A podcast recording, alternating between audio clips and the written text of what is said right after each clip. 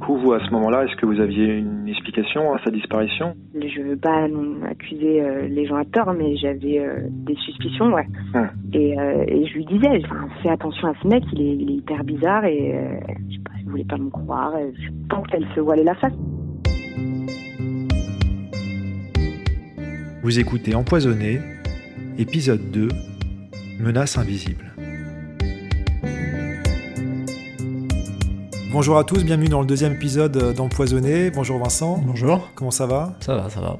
Alors la semaine dernière, on avait commencé à enquêter sur cette série de disparitions de lycéennes dans l'Essonne, au milieu des années 2000, dans des circonstances euh, assez troublantes vu que tout avait comme point commun d'avoir développé, juste avant leur disparition, des symptômes inexpliqués, allant, selon les versions, euh, des vomissements aux hallucinations. Oui, bah donc on avait retrouvé ce sujet de JT euh, de 2004 qui parlait de la disparition d'une lycéenne et les circonstances qui étaient décrites dans le reportage étaient à peu près euh, proches de, nos souvenirs, enfin en tout cas d'une version de nos souvenirs. C'est-à-dire qu'elle euh, était clouée au lit, elle avait des vomissements, donc elle était chez elle seule, puis elle a disparu. Pour nous, ça ressemblait vraiment à ce qu'on avait entendu. Malheureusement, on n'avait pas trouvé le suivi à cette histoire. Par contre, on avait retrouvé, grâce aux infos qu'on avait, le blog de l'époque de Sidonie, qui était d'ailleurs un Skyblog, pour être exact. Ouais, un, un Skyblog, euh, pour ceux qui connaissent pas, c'était euh, une plateforme de blogging lancée par euh, Skyrock. C'était un petit peu l'ancêtre des réseaux sociaux, une sorte d'équivalent de MySpace. Oui. On pouvait écrire des articles, laisser des commentaires, poster des vidéos, de la musique. C'était pas mal utilisé à cette époque-là, un peu moins maintenant. Ouais, je pense, beaucoup moins maintenant, ouais. En tout cas, Sidonie, comme beaucoup d'adolescentes de l'époque, avait le sien et elle l'a mis à jour pendant plusieurs mois jusqu'à quelques jours avant sa disparition. À partir de ce blog, qui ressemble à un journal intime, nous avons essayé d'établir un portrait de Sidonie. Voir s'il était possible de mieux la connaître et qui sait, trouver des éléments de réponse expliquant sa disparition. Nous sommes en 2004, la jeune lycéenne est en terminale. Sur une période d'un an, elle va partager son quotidien, ses passions comme le rock alternatif et ses états d'âme. On y découvre une adolescente idéaliste, un peu naïve, déjà révoltée contre les injustices du monde qui l'entoure. Alors qui était Sidonie Et surtout, que lui est-il arrivé? Euh, Ce blog, justement, on va essayer euh, de le décrypter un peu. Alors, il y a plus d'une centaine de messages, donc euh, pas tous très intéressants, donc on va pas tous les lire. Mais pour vous donner une idée, bah, dans la même semaine, elle peut nous parler euh, d'une sortie scolaire dans un message, mhm. euh, d'une dispute avec une amie dans un autre, entre deux citations euh, philosophiques. Mhm. bon, il y a vraiment à boire et à manger, mais on a quand même essayé de se plonger dedans en essayant de voir si on trouvait pas des indices expliquant sa disparition. Oui, des éléments qui décrivaient son quotidien et peut-être, je sais pas, des personnes qu'elle avait rencontrées, des, des états d'âme particuliers qui expliqueraient peut-être une fugue ou quelque chose comme ça. Oui, d'ailleurs, sur, sur la fugue, toi, est-ce que tu as trouvé des messages qui laissent penser un peu à cette théorie? Non, rien de particulier. Enfin, c'est difficile parce que euh, un adolescent, il peut fuguer sans avoir de signes ou quoi. Ça peut être une, euh, un truc assez spontané, une réaction à une querelle qui se passe, qui n'était pas euh, forcément préméditée ou quoi. Donc en tout cas, on n'a pas vu de conflit ouvert avec ses parents. J'ai pas trouvé non plus de message allant dans ce sens. Elle a effectivement un petit coup de mou, j'ai noté en 2003. ces messages sont un peu plus négatifs. Elle, se plaint un peu plus des cours, le fait de ne mm. pas trouver de copains, etc. Mais bon, ça dure pas très longtemps. Alors dans le blog, on apprend aussi que euh, est en terminale, donc ça on le savait, mais qu'elle est dans un lycée privé à Évry, euh, le lycée Notre-Dame de Sion, qui comme son nom l'indique, c'est un lycée euh, bah, catholique. Ouais, c'est un des lycées euh, privés. Là, il y a plusieurs lycées publics dans, dans, la ville qui n'ont pas forcément une bonne réputation, des fois à juste titre, des fois qui sont plutôt bien, mais voilà. Certains parents choisissent de mettre leur gamin dans ce lycée privé. Ça rassure un peu, quoi. En tout cas, ça dit rien sur les, les élèves, sur leur pratiques religieuses, ils sont pas forcément catholiques. Non, parce que euh, même s'il y a des aspects catholiques à, l'enseignement, euh, on peut aller dans ces lycées pour euh, la qualité de l'enseignement, parce qu'on n'est pas pris ailleurs, parce que c'est plus proche de la maison. Il y, a, tellement de raisons d'y aller qu'on peut pas vraiment, juste avec cette information, déterminer quoi que ce soit. Je dis ça parce que en lisant le site de, du lycée Notre-Dame de Sion, ça explique que l'établissement fonde ses valeurs éducatives sur celles de l'Évangile et de la charte internationale des écoles Notre-Dame de Sion déjà, je savais pas que c'était une franchise. Euh, et qui ont comme finalité de donner une éducation qui permet de s'engager dans la vie avec foi et espérance. Alors, tu vas te moquer de moi, mais ça m'a fait penser quand même au, la théorie des jeunes filles possédées dont on a parlé dans, la, dans le premier épisode. Donc euh, je rappelle, hein, c'est quelqu'un qui nous disait, on a eu plusieurs témoignages dans le sens que c'était euh, l'explication, c'est que c'était des jeunes filles possédées et un prêtre était venu exorciser, ou en tout cas ils avaient dû être emmenés ailleurs pour être exorcisés. que tous les gens dans les écoles privées sont pas catholiques, sont pas possédés. je, je, pense que, pas non je crois que c'est pas le cas. En tout cas, ça m'a quand même donné envie de, de me renseigner un petit peu plus sur l'exorcisme par curiosité et j'ai trouvé des infos qui m'ont qui m'ont vachement étonné, je sais pas toi. Je suis tombé sur un article qui parlait du père euh, Georges de Saint-Hirst qui dit faire plus de 1000 exorcismes par an. Et rien qu'en Ile-de-France, nous, pour ce qui nous intéresse, il y en aurait euh, une cinquantaine par an d'exorcismes. Ok, d'accord. Donc il y a quand même quelques personnes. Bon, c'est un peu marginal. 50 en Ile-de-France, c'est quand même pas la, norme, mais ça. Alors, ça reste un petit nombre, mais euh, ce qui m'a aussi étonné, c'est que si tu vas sur le site de l'Église catholique, euh, donc officiel, officiel, il est dans mes favoris, donc qui est tenu par les évêques de France, il y a toute une section consacrée à l'exorcisme, et on peut y lire L'exorciste a pour mission d'accueillir des personnes en souffrance qui se pensent victimes de maléfices ou se sentent sous l'emprise du diable. Il les écoute et discerne avec elles l'origine de leur mal-être, prie avec elles et sur elles, j'aime beaucoup le et sur elles, et en cas de possession, célèbre un exorcisme. Ok. Donc là, ce qui est intéressant. Ça commence un peu comme des psychologues. C'est ça. Qu'après, ça se finit par de l'exorcisme. C'est intéressant. On sait que voilà, il y a une grosse part de psychologie, que c'est psychologie voire psychiatrie, mais ils excluent pas l'idée qu'il y a des vraies possessions et qu'il faut, euh, il faut appliquer un exorcisme. En même temps, c'est un peu cohérent avec la, avec tout, la religion. Tout le, concept de la religion catholique où il y a des, êtres invisibles qui ont des, qui ont des actions sur les vivants. Donc, euh. Du coup, pour en venir à Sidonie, quand j'ai découvert qu'elle était dans un lycée catholique, je me suis dit, est-ce que cette théorie est pas moins farfelue qu'elle n'y paraît? Euh, Je dis pas que je crois forcément la possession par les esprits, mais je doute. Vu qu'il y a des gens qui y croient, ça, ça on vient de le voir. Est-ce que ça n'a pas été le cas des parents de Sidonie? Est-ce qu'ils n'auraient pas euh, pu euh, l'emmener être exorcisé quelque part Qu'est-ce que t'en penses? Non, t'es pas convaincu? Bah non, tu entends mon, mon grand soupir je sais pas, ça me paraît un peu euh, tiré par les cheveux parce que euh, dans le reportage, euh, on va dire, ils, ont ils signalent la disparition de leur fille. Hmm. Leur fille a disparu, ils, ils le disent et c'est pour ça qu'ils contactent la police. Donc, Alors, je me doutais que tu allais me dire ça, mais j'ai trouvé dans mes recherches une autre histoire, une histoire vraie qui date de 94.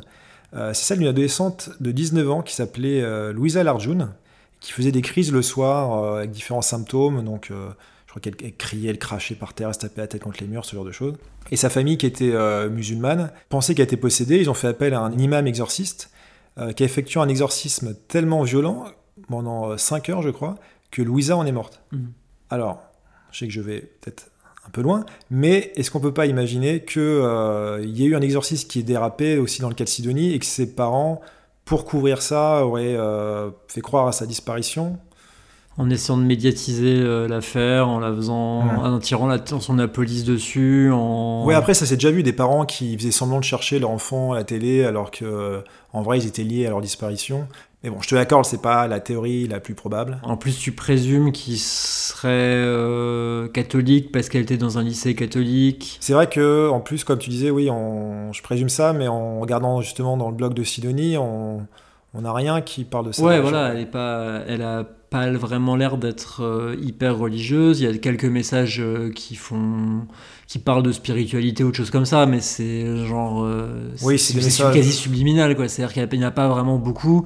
Et, et... oui, c'est des messages assez abstraits, un peu de bon sens, on va dire, qui prennent la tolérance, dépassement de soi. Oui, voilà. Oui. Elle n'avait pas l'air d'être très versée dans la religion, et, et ses parents, on les connaît pas, et j'ai, enfin, je sais pas, ça me paraît étrange comme, comme théorie un peu. Désolé, je crois qu'on n'a toujours, pas d'indice pour là-dedans. Je sais qu'elle te plaît beaucoup, mais. Euh, je la garde en tête. Alors, il y a quand même deux choses à relever. Euh, la première, c'est qu'il y a beaucoup de messages sur le blog où Sidonie parle de personnes qu'elle aurait rencontrées. Alors, par contre, on ne sait jamais trop si c'est des personnes qu'elle a rencontrées sur un chat. Euh... Ouais, c'est vrai que c'était un petit peu l'époque où euh, on rencontrait du monde en ligne et on, discutait. Bon, ça arrive toujours. Hein, oui, mais c'est vrai que c'est les débuts un peu de ouais, ça. c'est un peu les débuts, ouais. Donc, on a du mal à faire la différence entre quelqu'un à qui elle a parlé une heure sur Internet ou quelqu'un qui a parlé en vrai Est-ce qu'elle aurait rencontré euh, une personne euh, qu'elle n'aurait pas dû rencontrer euh, bon, En tout cas, ça, c'est dur à dire. Il y, a un post...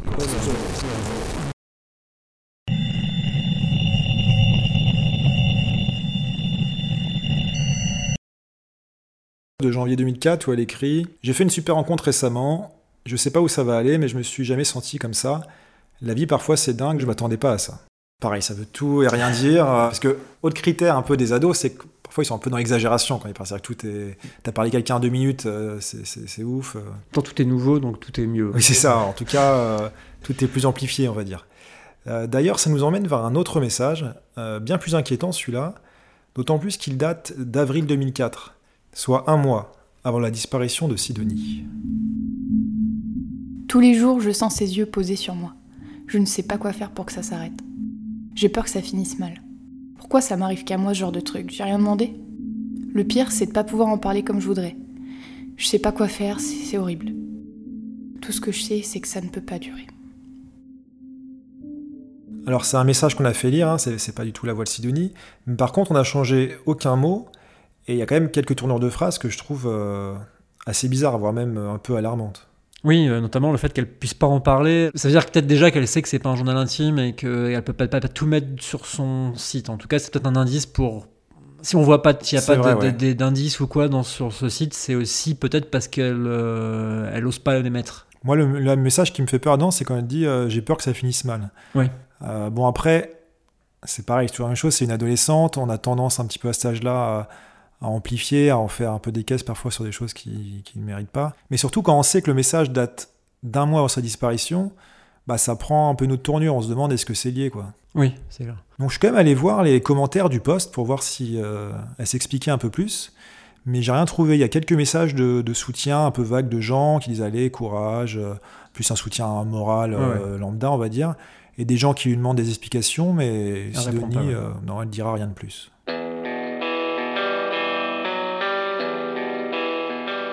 Le blog de Sidonie se termine par un dernier message datant du mercredi 4 mai 2004, soit trois jours avant sa disparition. Sur celui-ci, assez banal, la lycéenne poste les paroles d'une chanson de Placebo, dont le refrain Soulmates Never Die signifie Les âmes sœurs ne meurent jamais. Sidonie s'adressait-elle à quelqu'un en particulier? Mystère. C'est sûrement le message qui nous a le plus touchés. Pas tant par son contenu que par ses commentaires. À partir du samedi 7 mai, soit le jour de sa disparition, les messages de ses proches affluent, d'abord inquiets, puis se transformant peu à peu en mémorial improvisé. La seule certitude, c'est que personne ne semble savoir ce qui est arrivé à Sidonie. Alors, faute d'indices importants, on s'est demandé quand même si son blog pouvait pas nous servir au moins à retrouver euh, un de ses proches, en tout cas quelqu'un qui aurait peut-être des informations plus récentes euh, sur ce qui lui est arrivé. Oui, euh, une amie dont elle parle dans son blog, un cousin dont elle a une photo, enfin quelqu'un quelqu'un qu'elle connaît. Quoi. Voilà, bon, c'était un peu difficile parce que bon, bah, la plupart des gens sur les Skyblogs, ils ont des, euh, des pseudos jetables, ils sont même pas logués, donc il n'y a pas trop d'informations. Euh, mais il y a quand même une amie qu'elle mentionne souvent, c'est Audrey. Et elle-même avait un, Skyblog sous le nom de euh, Audrey Loves Legolas. Donc comme son nom l'indique, c'est... Un Skyblog de fans d'Orlando Bloom. Hein, voilà, qui jouait Legolas dans, dans Seigneur des Anneaux. Euh, bon, le blog est pas très intéressant à part si on, est fan mmh, d'Orlando Bloom. Mais la chose pratique pour nous, c'est qu'elle euh, l'a gardé quand même assez longtemps pendant de longues années. Et euh, dessus, il y avait une adresse email qu'on a contactée, Vincent. Oui, alors on s'attendait pas à ce qu'on nous réponde parce que c'était une vieille adresse email sur un, sur un Skyblog. Mais après quelques jours, Audrey nous a envoyé un message et nous avons pu lui parler. Ouais, elle a accepté de nous répondre, on lui a expliqué un peu le concept du podcast. Elle a bien voulu qu'on l'appelle. Et vous allez voir que c'est intéressant parce qu'elle nous parle d'une piste euh, qu'on n'avait pas du tout envisagée. Euh, Audrey, bonjour. Bonjour. La première question qu'on a envie de vous poser, c'est est-ce que vous avez des nouvelles de Sidonie depuis sa disparition? Non, non, j'ai aucune nouvelle. Je n'ai pas parlé à ses parents depuis un moment. J'ai pris des nouvelles pendant, pendant plusieurs années. Mhm. Euh, et en tout cas, aux dernières nouvelles, elle, a, elle est toujours portée disparue. Est-ce que vous vous souvenez euh, du jour de sa disparition, justement? Alors, euh, depuis le mail que vous avez envoyé, j'ai essayé de me souvenir pour pouvoir vous répondre euh, avec le plus de précision possible, mais je vous avoue que ça reste quand même assez flou. C'était il y a 15 ans, donc. oui, bien sûr.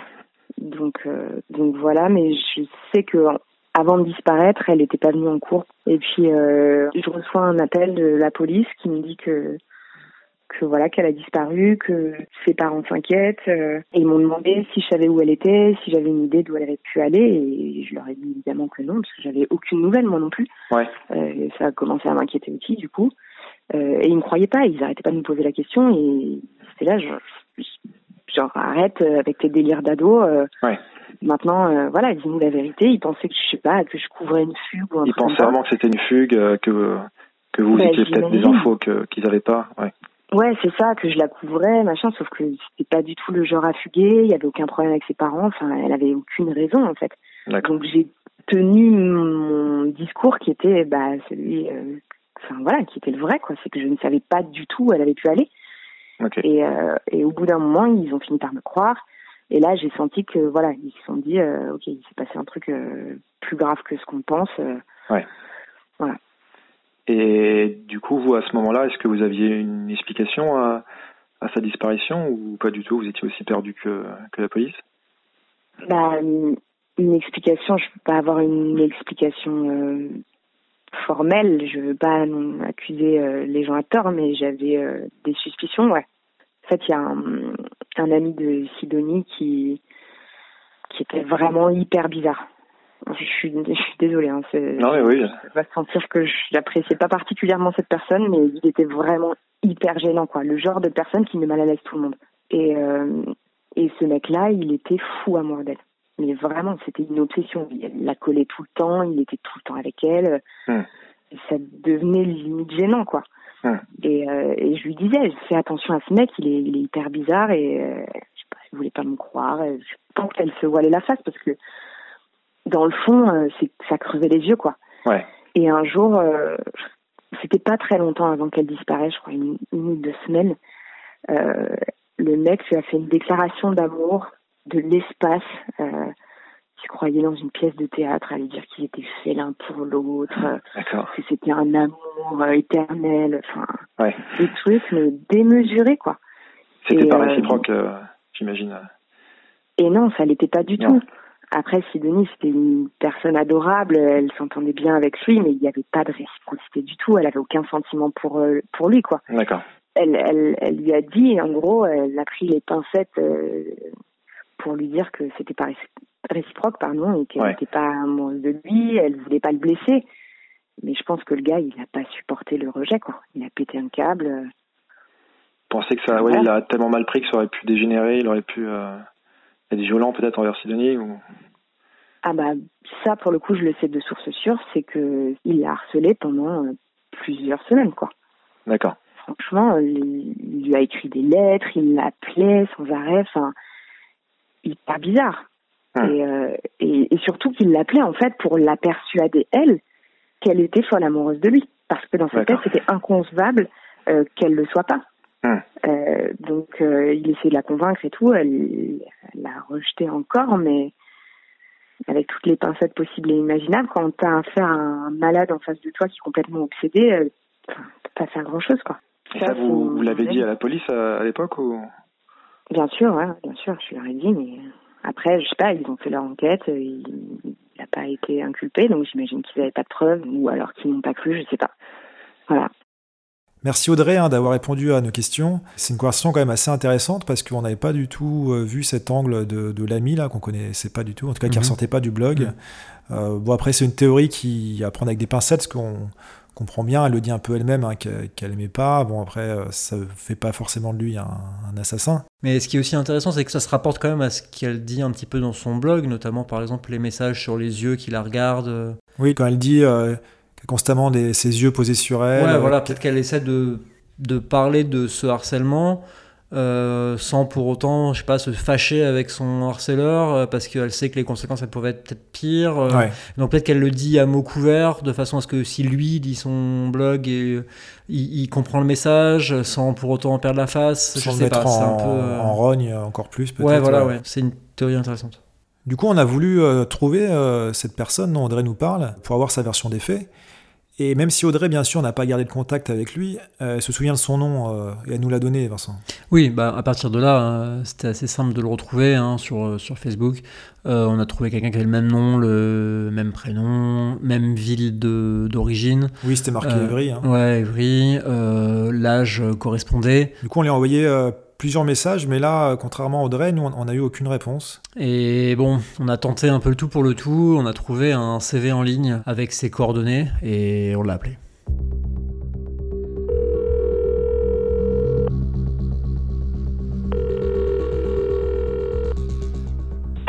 Allô? Oui, bonjour euh, Bruno. Oui. Euh, excusez-moi de vous déranger, je vous appelle au sujet de Sidonie Lamé. Qu'est-ce que vous voulez savoir C'est la fin de ce deuxième épisode d'Empoisonné. Merci de l'avoir écouté. Merci Vincent. Merci. Si vous avez des informations sur cette affaire de lycéenne disparue ou plus particulièrement sur la disparition de Sidonie Lamé, n'hésitez pas à nous contacter via notre site ou les réseaux sociaux. On vous donne rendez-vous dans le prochain épisode pour la suite de l'enquête.